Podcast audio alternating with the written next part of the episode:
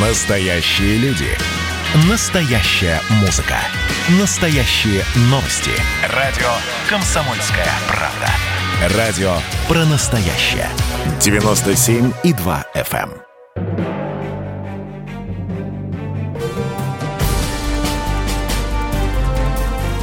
Однажды в Советском Союзе. Невероятная история Михаила Горбачева. Аудиоверсия книги Николая Андреева. Читает Владимир Левашов. Арбатов считает, что Андропов первым из высшего руководства оценил Михаила Сергеевича. Именно от него он впервые услышал фамилию Горбачева в 1977 году. Они заговорили о болезни Брежнева – Арбатов сказал, что страну ждут большие неприятности, на подходе слабые кадры. Андропов говорит, слышал ли ты, например, такую фамилию Горбачев? Арбатову эта фамилия ничего не говорила. Ну, вот видишь, а подросли люди совершенно новые, с которыми действительно можно связать надежды на будущее. Чазов познакомился с Михаилом Сергеевичем много раньше Андропова. Он добавляет – Сейчас, когда Горбачев сошел со сцены как ведущий политический лидер, чего только не говорят и не пишут о нем. В телевизионной передаче об Андропове профессор Яковлев договорился до того, будто Михаил Сергеевич выпрашивал у Андропова пост секретаря ЦК. Эту глупость и комментировать не хочется. Действительно, глупость. Михаил Сергеевич знал свое место, но и не был подобострастным. Да и как это конкретно могло выглядеть? Первый секретарь крайкома просит у Андропова ввести в высший круг избранных. Да случай с такой Андропов тут же поставил бы на нем крест. Черняев запишет через много лет, когда Михаил Сергеевич уже будет у власти. Если бы не был найден Андроповым и навязан им Брежневу, с кем бы мы остались, да еще после Чукчи иначе Черненко не вспоминают. Мы получили редкостного лидера, умница, образованный, живой, честный, с идеями, с воображением и смелый. Мифы и табу, в том числе идеологические для него, тьфу, он через любые переступит. Да нет, как мы убедились, не через все табу переступил Михаил Сергеевич, не от всех мифов отказался, не на все Тьфу. Андропов долго присматривался к Михаилу Сергеевичу. Распопов об Андропове. Юрий Владимирович был строгим человеком. Когда приезжал в Кисловодск, я его всегда встречал. Вместе завтракали, иногда обедали. Пригубит венца чуть и все. В отношениях очень человечный. Робости не вызывало бесконечное уважение, это да. Любил забить козла. В домино, значит, поиграть. Встречи Михаила Сергеевича и Андропова все чаще. Два раза отдых их совпадал. Андропов в особняке санатория «Красные камни», а Михаил Сергеевич с Раисой Максимовной в главном корпусе. Совместные прогулки по окрестностям Кисловодска. Выезжали в горы. Задерживались допоздна, сидели у костра, жарили шашлыки. Андропов не был склонен к шумным застольям, как это практиковал Кулаков – Прекрасная южная ночь, тишина, костер и разговор по душам, пишет в воспоминаниях Михаил Сергеевич. Вот в разговор по душам не верится. По душам это предельная откровенность. Возможно ли она между партийными работниками? Нет и еще раз нет. И уж совсем невозможна откровенность между такой высокопоставленной персоной, как Андропов, и первый секретарь крайкома. У Михаила Сергеевича есть талант говорить банальности, но так, будто это открытие. Думается, этим он и привлек Андропова. Здесь нет необходимости писать портрет Андропова, но пару штрихов надо о нем набросать. Все же он был нетипичным для партийной номенклатуры. Поэзию, например, любил. Высоцкого, Акуджаву, Галича слушал. Был начитан, знал литературу, классическую и современную, писал сонеты. Потому некоторая общность во взглядах у них могла возникнуть. Сам Михаил Сергеевич так об этом пишет. «Были ли мы близки? Наверное, да. Говорю это с долей сомнения, потому что позже убедился, в верхах на простые человеческие чувства смотрит совсем по-иному. Но при всей сдержанности Андропова я ощущал его доброе отношение, даже когда, сердясь, он высказывал в мой адрес замечания. Андропов четко проводил черту доверительности. На эти темы говорим откровенно, а эти оставляем в скобках. В скобках вопрос о власти, о Брежневе, о его здоровье. Он мог бесконечно доверять Михаилу Сергеевичу, но хорошо, если делился десятой долей о том, что знал о содержании власти, о властных фигурах, об их расстановке на Олимпе. Были едины Андропов и Михаил Сергеевич вот в чем. Надо взяться за кадры, навести жесткую дисциплину, и все придет в норму. Чем Андропов и займется сразу же после того, как доберется до власти. Подметил Михаил Сергеевич и такую особенность Андропова. Он был непримирим в идеологических вопросах. Ни единым принципом не поступался. И равнодушен к обсуждению причин того, что тормозит прогресс в экономике. Он не задумывался, почему реформы в промышленности, в сельском хозяйстве глохнут одна за другой потому что считал, успех любой реформы зависит от кадров, если расставить всюду умных, понимающих, идеологически преданных людей, и дело пойдет. Не может не пойти. Можно твердо утверждать, Андропову нравился Михаил Сергеевич, и не просто нравился, считал его самым перспективным среди первых секретарей. Генерал КГБ Киворков приводит в воспоминаниях высказывания Андропова о Михаиле Сергеевиче. Это настоящий самородок, великолепный организатор, прекрасно знает сельское хозяйство, убежденный, последовательный и смелый коммунист. Одним словом, фигура, которая сейчас необходима, партийный организатор от земли. И Чазов подтверждает, из Крыма я вернулся в Москву и, как всегда, после поездки встретился с Андроповым. Подробно обсудив все вопросы, связанные со здоровьем Брежнева, Андропов неожиданно завел разговор о Горбачеве. «Ну, как там Горбачев? Успели вы шашлык съесть? Я люблю бывать в Архизе. Место вы с Горбачевым выбрали чудесное. Я знаю, что вы разборчивы в знакомствах и живете замкнуто. Это в наше время правильно. Сколько проходимцев, сплетников, карьеристов, льстецов вокруг, иногда и разобраться трудно, но на Михаила Сергеевича можно положиться». Это другой человек, и я думаю, что вы не ошибаетесь в нем. С ним можно дружить. Конечно, было бы хорошо, если бы он был в Москве, но на сегодня я не знаю, как это сделать. У Чазова возникло с Михаилом Сергеевичем нечто вроде дружбы.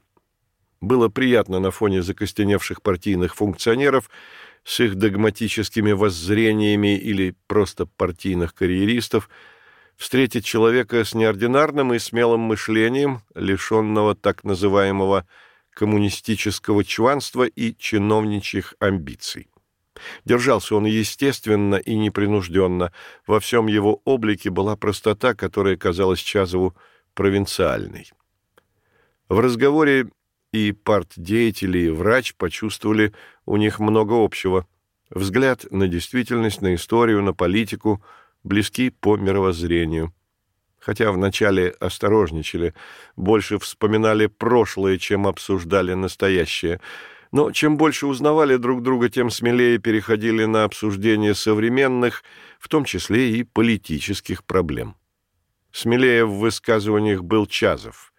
Михаил Сергеевич был далек от кухни, где делалась высокая политика, ничего не знал о борьбе за власть, которая разъедала верхушку КПСС – Чазов его просветил, о противостоянии группировок Шелепина и Брежнева, о взаимоотношениях Брежнева и Косыгина, почему в должности председателя Совета министров РСФСР вместо Воронова поставлен Соломенцев, много рассказывал об Андропове, других близких к Брежневу политиках. Михаил Сергеевич слушал внимательно – он, как и провинциальные партийные секретари, смутно представлял себе комплекс сложных личностных и групповых интересов, которые царили в высшем руководстве. Это были для него важные уроки политического ликбеза. Они позволили в будущем уже в Москве гибко выстраивать линию поведения. Чазову понравился Михаил Сергеевич. Очень понравился. Пишет в книге «Покидая Кисловодск, я увозил не только теплые чувства к молодому секретарю крайкома КПСС, но и оптимизм, связанный с появлением нового поколения партийных руководителей, отличавшихся честностью и оригинальным мышлением. Были у Михаила Сергеевича контакты с Сусловым, что, безусловно, важно для его карьеры. Суслов приезжал в Ставрополь на торжества по случаю двухсотлетия города, это 1977 год. Орден вручил, речь сказал. Михаил Сергеевич, понятно, поблагодарил. «Позвольте заверить вас, Михаил Андреевич, в том, что ставропольцы сделают все возможное для выполнения планов и принятых социалистических обязательств – успешного осуществления решений 25-го партийного съезда. Дежурные слова, дежурные аплодисменты. Продолжение через несколько минут.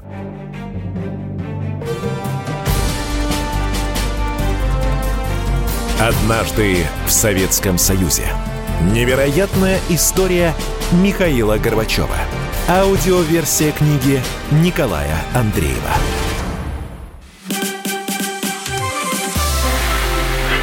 было начало. Это действительно история, которая будоражит. Так вся страна обалдела. И Россия родина слонов, она от океана до океана, да. И мы, мы всегда правы, мы никогда не сдаемся. И самое главное, что же будет дальше? Комсомольская правда. Это радио.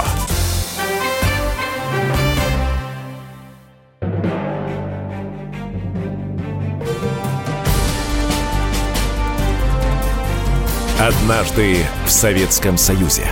Невероятная история Михаила Горбачева. Аудиоверсия книги Николая Андреева. Читает Владимир Левашов. Суслов в доверительном разговоре сообщил Михаилу Сергеевичу, «Есть мнение поставить вас заведующим отделом пропаганды». Михаил Сергеевич поблагодарил за внимание и доверие, но мнение его не обрадовало. Не его это идеология, пропаганда. Все же он человек земной. Начинал свою комсомольскую деятельность с должности идеолога и уже тогда пришел к выводу, пустопорожнее это занятие, мертвечина. К тому времени идеология превратилась в удавку, а Михаил Сергеевич – человек действия. Но Суслов успокоил – я сказал Леониду Ильичу, что не стоит пока срывать вас с места. Михаил Сергеевич по-прежнему первый. День за днем, месяц за месяцем, год за годом все катилось по налаженной колее, от посевной до уборки и от повышенного обязательства до рапорта о трудовой победе. Не скучно ли ему? Вряд ли. Но стал задумываться о смысле того, чем занимается – написал объемный труд «Записку в ЦК» о некоторых мерах последовательного осуществления аграрной политики КПСС на современном этапе. Название суконное, как тогда и положено давать подобным документам. Читаешь эту записку, и видно, что Михаил Сергеевич переживал и сильно переживал. Дела в сельском хозяйстве хуже и хуже, несмотря на массу вложенных средств – несмотря на неусыпный контроль, несмотря на передовиков и новаторов.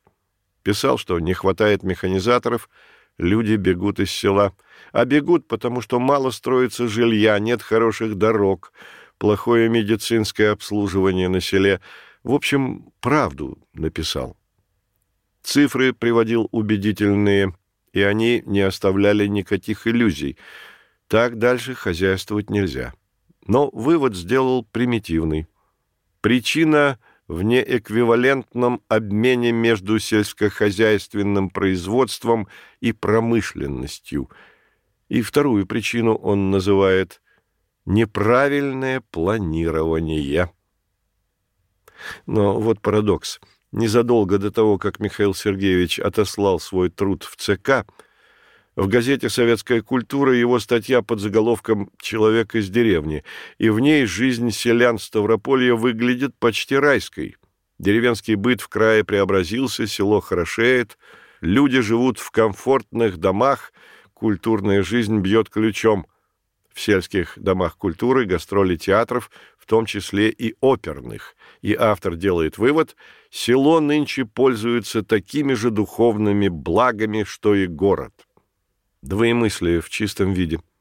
Ведь и записку в ЦК, и статью в газету Михаил Сергеевич писал вполне искренне. Он искренне считал, что на селе бурлит духовная жизнь, и искренне писал, что народ бежит из деревни. Это вполне естественное сочетание в одном человеке в советское время. Восемь лет во главе Ставропольского края. Это и много, и мало – были первые, которые и по два десятка лет сидели в кресле, потому что выше двигаться некуда. Варианты продолжения карьеры считанные. Вверх – это значит в ЦК. Должность не ниже, чем зав. отделом, но и там люди тоже сидят десятки лет, потому вакансии возникают редко. Второй путь – дипломатическая работа. Ну, тоже не сказать, что выбор большой – да и в хорошую страну не пошлют, а куда-нибудь в Африку, в Азию. Еще вариант – министр, заместитель министра. Тоже неплохо. И, наконец, на пенсию. Ну, это уже если совсем в возрасте. Так что Михаилу Сергеевичу оставалось ждать. Чазов вспоминает. Летом 1978 года Горбачев приехал в Москву с женой – мы встретились как старые друзья. Незадолго до этого мне было присвоено звание Героя социалистического труда, и я предложил вместе отметить это событие. Мы были втроем, поэтому разговор, как бывает среди старых знакомых, сразу принял непринужденный и откровенный характер. Даже Раису Максимовну покинула чопорность, которая бывала при других наших встречах. Это была простая, милая женщина – Незаметно разговор перешел на ситуацию в партии, стране, положение в руководящей верхушке. Я рассказал о разговоре с Андроповым, о его желании видеть Михаила Сергеевича среди руководства в Москве.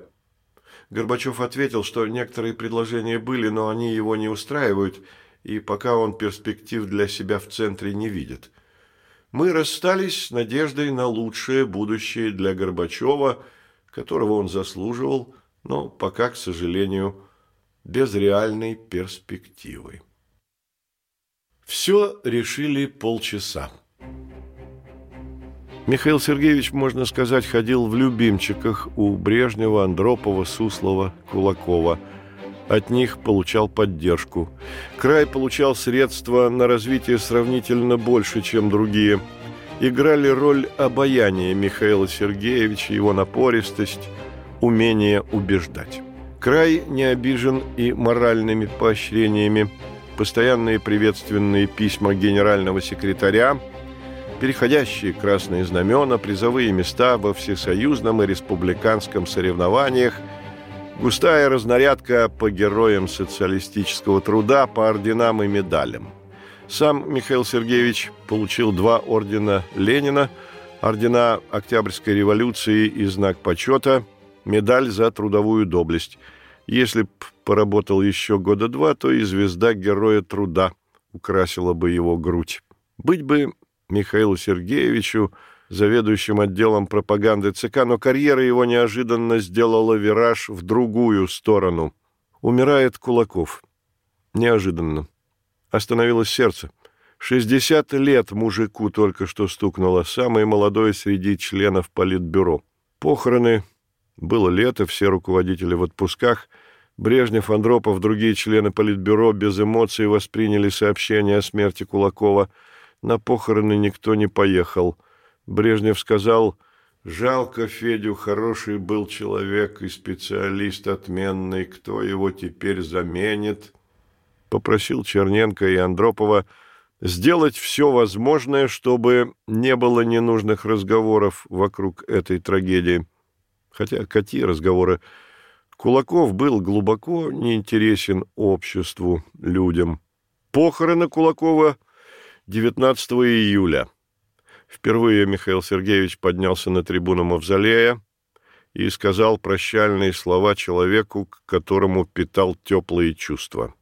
Болдин, будущий помощник Михаила Сергеевича, был на том траурном мероприятии, вспоминает. На трибуне Мавзолея я впервые увидел издали этого человека, который внешне произвел на меня противоречивое впечатление. Был он еще не стар, но не по годам полноват, с поредевшей до прозрачности шевелюрой. Речь его изобиловала местными диалектами и выдавала провинциала – по в крифе в кость поставленным ударением в словах и фразах. Больше мне ничего не запомнилось тогда. Да, откровенно говоря, я и смотрел-то на человека из далекого степного края не очень пристально и меньше всего думал в ту пору, что мне придется когда-нибудь иметь с ним дело, и уж тем более не мог представить его во главе партии и государства. А кто тогда такое мог представить? Прах покойного – замуровали в Кремлевскую стену. Михаил Сергеевич вернулся в Ставрополь.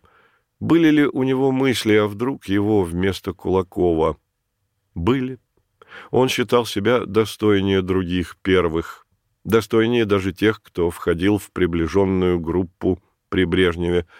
Не то чтобы считал себя умнее, но по разговорам он видел, мировоззрение их ограничено, взгляд неглубокий, полной картины они не видят. Понимание проблем у них есть, но нет представления, как их решать, а он имел претензии на то, что знает. Позвонил Андропов, сообщил, собрался в отпуск в Кисловодск, попросил Михаила Сергеевича никуда не выезжать из края. Просьба прозвучала необычно. Раньше Андропов не объявлял заранее о своем приезде. Приехал. Как обычно, встречи, разговоры, но встречи чаще обычного, разговоры продолжительнее. В тот момент происходит важное событие – короткая встреча Михаила Сергеевича с Брежневым.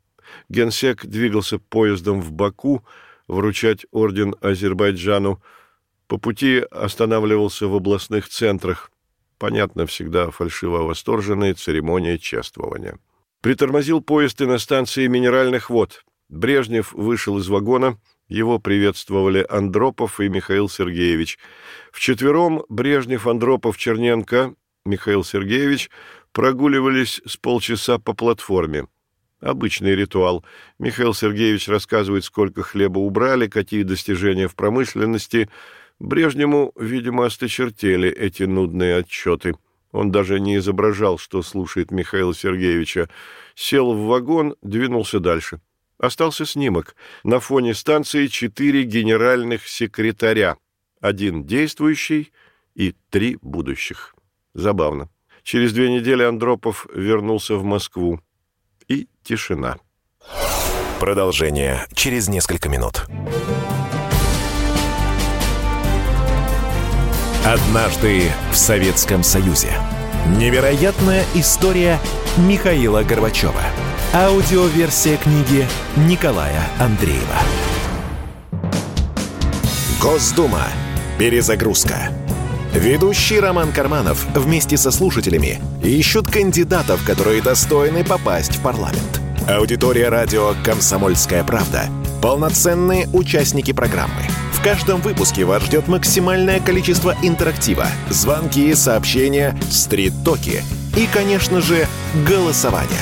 Только слушатели решают, достоин ли кандидат работы в Госдуме.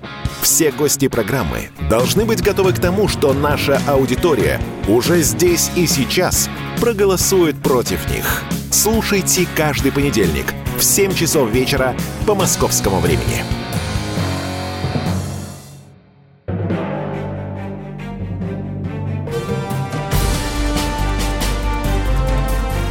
Однажды в Советском Союзе. Невероятная история Михаила Горбачева. Аудиоверсия книги Николая Андреева. Читает Владимир Левашов. Все решили полчаса. Михаил Сергеевич не знал, что за него развернулась лихорадочная борьба. В разговоре с Арбатовым Андропов обронил «Вот негодники, не хотят, чтобы Горбачев перебрался в Москву». Арбатов не понял, почему вдруг возникла фамилия первого секретаря Ставропольского крайкома. Андропов объяснил, речь идет о назначении Горбачева на пост секретаря ЦК, который освободился после смерти Кулакова. Чазову Андропов сказал, на это место надо выдвигать Горбачева. Это не только умный и толковый руководитель, но и наш человек. Были у Михаила Сергеевича противники и противники серьезные. Прежде всего, Андрей Павлович Кириленко. Близок к Брежневу, возглавлял Днепропетровский обком, потом Свердловский, фигура влиятельная в Политбюро, возглавлял военно-промышленную комиссию ЦК. Кириленко приезжал отдыхать в Кисловодск, встречался с Михаилом Сергеевичем, по заведенному правилу принято показать члену Политбюро край. Ездили, разговаривали, не понравились друг другу. Кириленко один из немногих, на которого не подействовало обаяние Михаила Сергеевича. Но это из-за характера Кириленко. Он всеми был недоволен, всегда недоволен, высоко ставил себя, принимал только льстивые к себе отношения – а Михаил Сергеевич уже выработал манеру обращения с высокопоставленными лицами из ЦК, уважительное, но без подобострастия, что раздражало Кириленко. Стиль общения у него был поучающий, возражений не терпел, а Михаил Сергеевич в разговоре пускался в споры, чем еще больше раздражал члена Политбюро. Но Кириленко, Тихонов, Черненко – были даже не против конкретной фигуры Михаила Сергеевича или, скажем, Георгиева, Коваленко, кого-то еще из первых, а просто они рассматривали его как конкурента своего кандидата. Известно, что соперником Михаила Сергеевича был Федор Трофимович Маргун, первый секретарь Полтавского обкома КПСС. То была яркая личность. Его очень любили журналисты, потому что действовал Маргун в области нестандартно для первого секретаря. Но был он человек из украинской партийной обоймы. Украина и тогда была государством в государстве.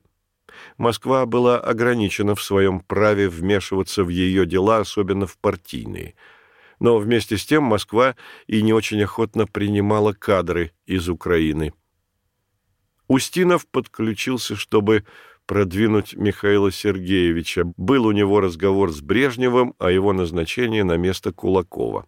В первых числах августа 1974 года Чазов разговаривал с Андроповым. Тот обрисовал ситуацию.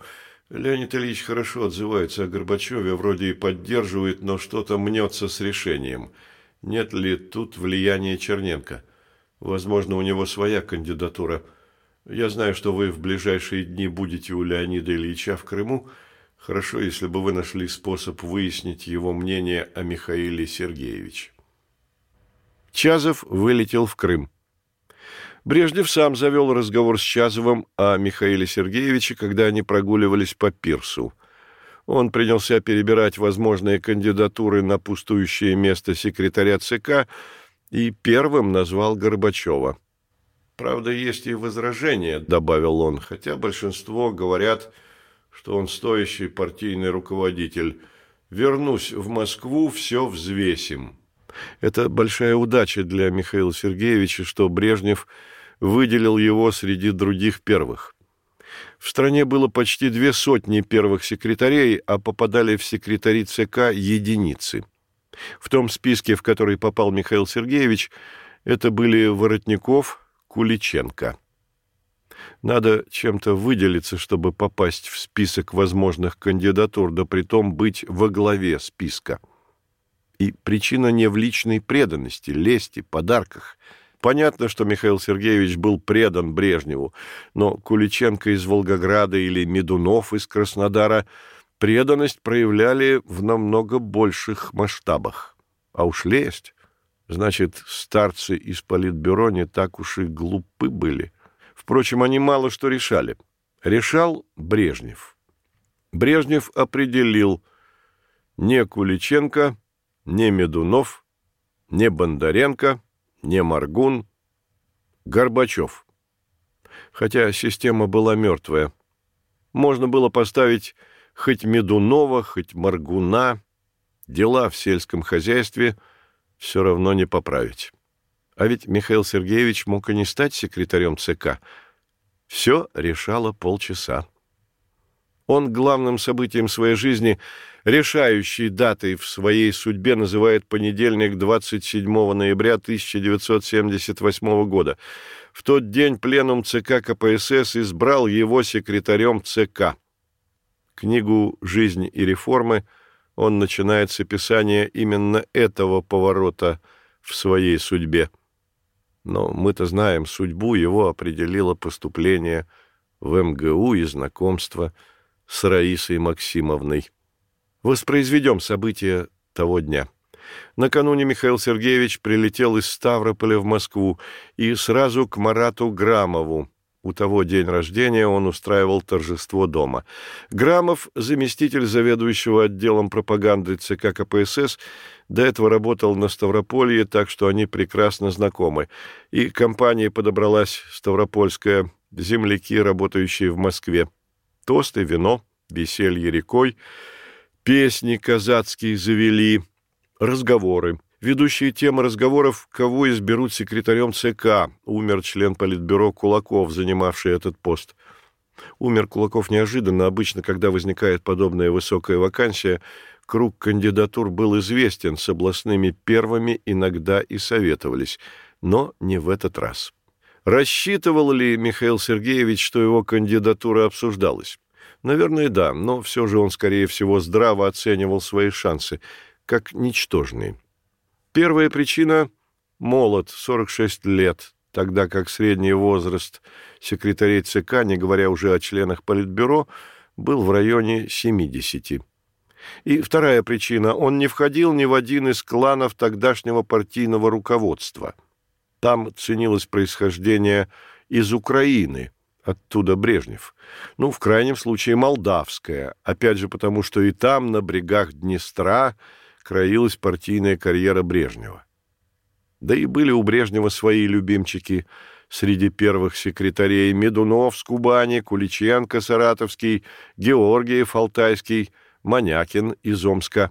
Это были влиятельные фигуры, мощные характеры, из тех, кто умеет подать себя, но при этом с достойной льстивостью превознести генерального секретаря. Михаил Сергеевич тоже умел себя подать, предан Брежневу, в меру льстив, но не числился в группе любимчиков Брежнева, хотя генсек его хорошо знал, ценил, так что утвердил кандидатуру Горбачева. Михаил Сергеевич, расслабляясь у Грамова, не знал, что судьба его почти решена. Он будет назначен секретарем ЦК. Почти.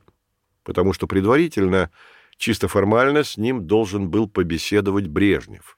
Но люди из секретариата Черненко никак не могли отыскать Михаила Сергеевича для окончательной беседы с генсеком, а ведь вполне могли и не разыскать его. Тогда бы секретарем ЦК стал бы совсем другой человек. Помощник Черненко Прибытков пишет, если бы я тогда оказался чуть менее расторопным, все сложилось бы по-иному. Прибытков проявил детективные способности, разыскивая Михаила Сергеевича. Звонок в гостиницу на Арбате. В Плотниковом переулке там обычно останавливаются секретари крайкомов и обкомов. Дежурный сообщил, вышел в город, куда пошел, не сказал – Прибытков просит сразу же перезвонить, как Михаил Сергеевич появится. Проходит 10 минут, 15, 20. Снова звонит в гостиницу, Михаила Сергеевича нет. Прибытков в отделы ЦК. Вдруг кто располагает информацией об Михаиле Сергеевиче. Сельскохозяйственный отдел организационной пропаганды нет, не был, не появлялся. Черненко вызывает помощника. Нашел? Нет. Значит так, если за 30 минут не найдешь его, то, то у нас есть и другие кандидатуры. Полчаса решают, будет ли Михаил Сергеевич секретарем ЦК. Прибытков звонит в ЦКовский гараж. Отвозили ли куда Михаила Сергеевича? Диспетчер отвечает «Да, к Грамову». Звонок на квартиру Грамова – Трубку поднял его сын, дурачись сказал «Это баня, новые поиски». Прибытков по ВЧ звонит в Ставрополь и попадает на давнего приятеля, с которым знаком по работе в комсомоле. Тот дает номер Грамова. В этот раз трубку поднял хозяин. «Да, Горбачев у меня». Михаил Сергеевич берет трубку. «Михаил Сергеевич, срочно к Черненко!» — кричит Прибытков. «Вас ждет генеральный секретарь. Нас из-за вас с работы повыгоняют». Михаил Сергеевич пулей на Старую площадь. Продолжение через несколько минут.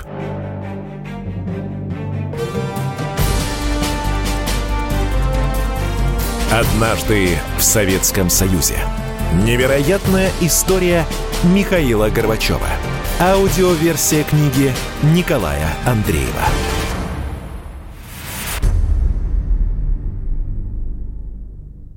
Мы не будем говорить про Госдуму, давайте поговорим о реальной жизни людей. 200 миллионов на биткоин кошельке, Да, да. А из он- 10 попыток пароля осталось 2. Ну, бывает. Забыл пароль, да.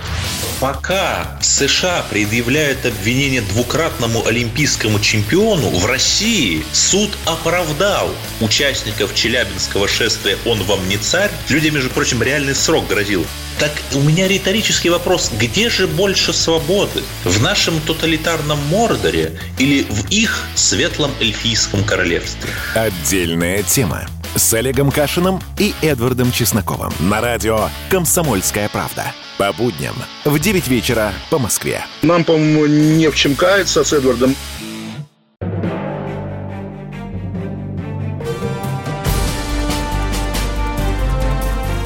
Однажды в Советском Союзе.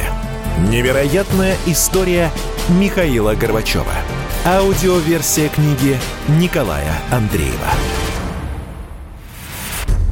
Читает Владимир Левашов. Встреча с Черненко была недолгой. Он сразу же, Леонид Ильич, не дождался тебя завтра на пленуме. Он собирается внести предложение об избрании тебя секретарем ЦК партии, поэтому хотел встретиться с тобой.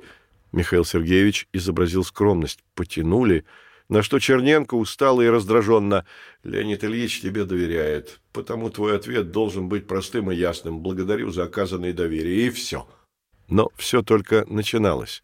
Ни Брежнев, ни Михаил Сергеевич, ни тем более Черненко и вообразить себе не могли, что в этот момент решилась судьба КПСС, судьба страны.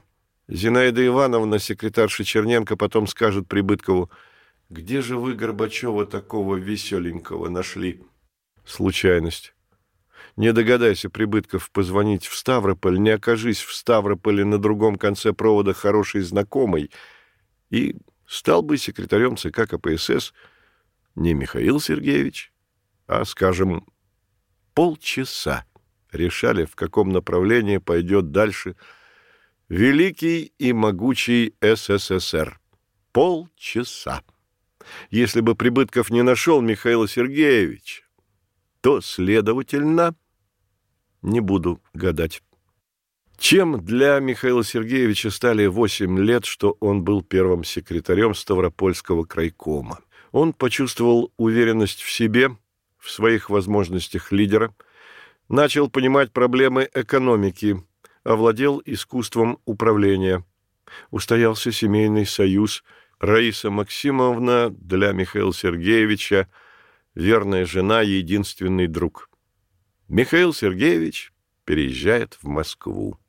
Он в составе тех 25 человек, которые определяли настоящее и будущее СССР. Чем занимается секретарь ЦК? Горбачеву 47 лет. Возраст серьезной зрелости. А на фоне остальных руководителей КПСС он смотрелся молоденьким. Начинается новый этап его судьбы, его карьеры, его жизни и жизни страны. Воротников размышляет о сути характера Михаила Сергеевича. Длительное пребывание на комсомольской партийной работе всех уровней выработало в нем качество аппаратчика. Он приобрел негативные качества аппаратного ловкача, интуитивно чувствующего ситуацию и умело использующего ее в своих личных целях. Общительность, коммуникабельность, приветливость, даже, я бы сказал, своего рода обаяние безотказно действовали на окружение, на всех этажах власти. Умение к месту и вовремя потрафить мнению начальства, ненавязчиво попасть на глаза, проявить инициативу, как правило, срабатывало. Руководство замечало молодого активного работника – и брало его на заметку. Общительный нрав своего рода понебратства до поры влияло и на нижние подвластные ему чины, поддержку которых он также умело использовал. Смущает меня этот портрет кисти Воротникова. Из воспоминаний тех, кто его знал в комсомольскую юность, в пору, когда он на партийной работе, никто не отзывался о Михаиле Сергеевиче как о ловкаче. И не в его натуре понебратства, и не водилось за ним потрафить мнению начальства, ненавязчиво попасть на глаза. Наоборот, он не боялся идти на конфликт. Да и с высоким начальством Андроповым, Косыгиным, Устиновым первый секретарь Ставропольского крайкома держался отнюдь не подобострастно. Подобострастно держался Медунов с Кубани, но это не помогло ему прыгнуть в кресло секретаря ЦК. Вот каким увидел нового секретаря ЦК Валерий Иванович Болдин. Старая площадь, Центральный комитет КПСС, подъезд номер 6, восьмой этаж. Захожу в небольшой кабинет с низкими потолками, жалюзи на окнах, какой-то невкусный искусственный воздух. Запах синтетики пронизывает помещение. Навстречу мне поднимается человек среднего роста, с благообразным лицом, полными губами, карими, с внутренним блеском глазами. От шевелюры, видимо, некогда пышный, остался седоватый венчик, обнажилось несколько багровых родимых пятен, брызнутых на лоб и стекающих к бровям. Больше ничего примечательного в его внешности не запомнилось. Одет с претензией на шик. Коричневых тонов костюм, сшитый хорошим мастером, кремовая сорочка, в тон коричневый галстук и полуботинки. Впечатление, что все сшито только вчера и еще не успело помяться. Болдин работал в «Правде», редактором сельскохозяйственного отдела. Михаил Сергеевич пригласил его к себе в помощники. То была их первая встреча. Валерий Иванович был в числе ограниченного количества лиц из окружения Михаила Сергеевича, которых можно отнести к доверенным. Его называли даже серым кардиналом, то есть это влиятельный человек, который формально не занимает высоких должностей, но имеет серьезные возможности влиять на политику. Чазов вспоминает – Горбачев беспредельно верил Болдину, и на это у него были основания. Кажется, в 1981 году Горбачев вскользь упомянул, что у него наконец-то появился хороший помощник с двумя образованиями – Тимирязевская академия и партийная, прошедший школу работы в ЦК и в редакции «Правды», знающий честный человек. Типичный кабинетный партийный работник – хоть и поработал в журналистике.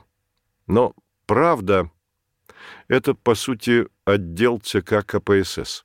В первый же день, как Михаил Сергеевич занял кабинет на Старой площади, позвонил Андропов, попросил приехать к нему, сказал «Мы с тобой товарищи, и я надеюсь, сохраним наши товарищеские отношения. И главное для нас – Леонид Ильич и его поддержка». И повторил для закрепления – для тебя сейчас самое главное – это поддержка генсека во всех делах. Странные слова.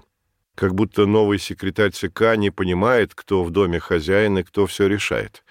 И будто Михаил Сергеевич намеревался встать в оппозицию к генсеку. Поддержка и только поддержка. Это же ребенку понятно.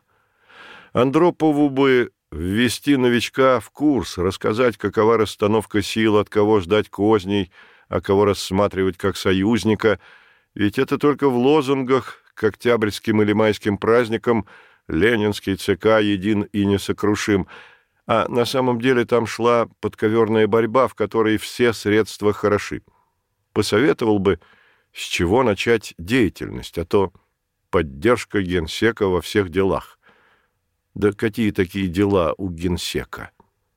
Да и мыслимо ли если генсек что-то предложит и выступить против. Не дал Юрий Владимирович настоящих советов новичку. Не по-товарищески это. Но что такое быть секретарем ЦК? Чем он занимается? Для понимания надо представить структуру власти, которая сложилась при Брежневе. При Сталине и Хрущеве была министерская структура управления. И тот, и другой возглавляли советское правительство. Министры отвечали за состояние дел. Во время войны значение и роль Политбюро практически свелись к нулю. Центром решения стал Совет народных комиссаров, потом Совет министров СССР и его глава Сталин.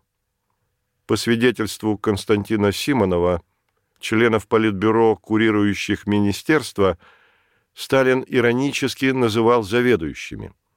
Он вообще не терпел в своем окружении чистых партийцев.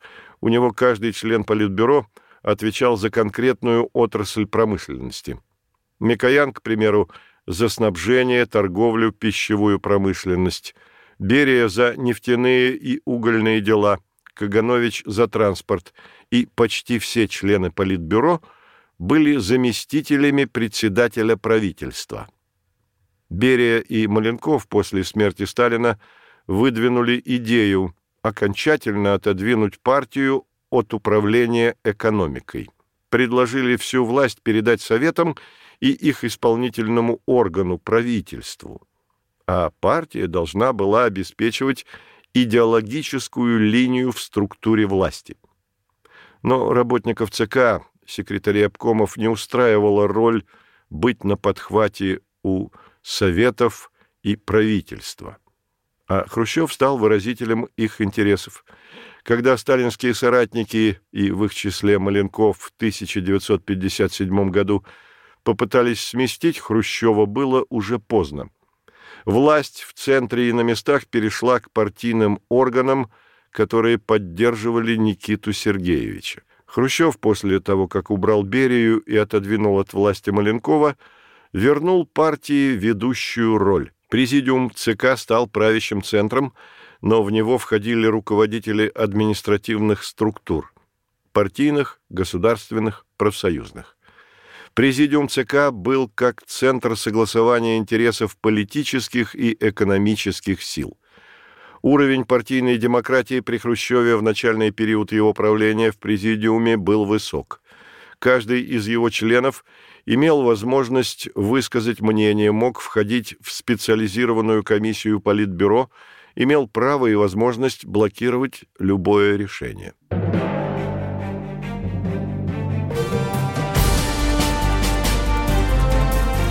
Однажды в Советском Союзе. Невероятная история Михаила Горбачева. Аудиоверсия книги Николая Андреева.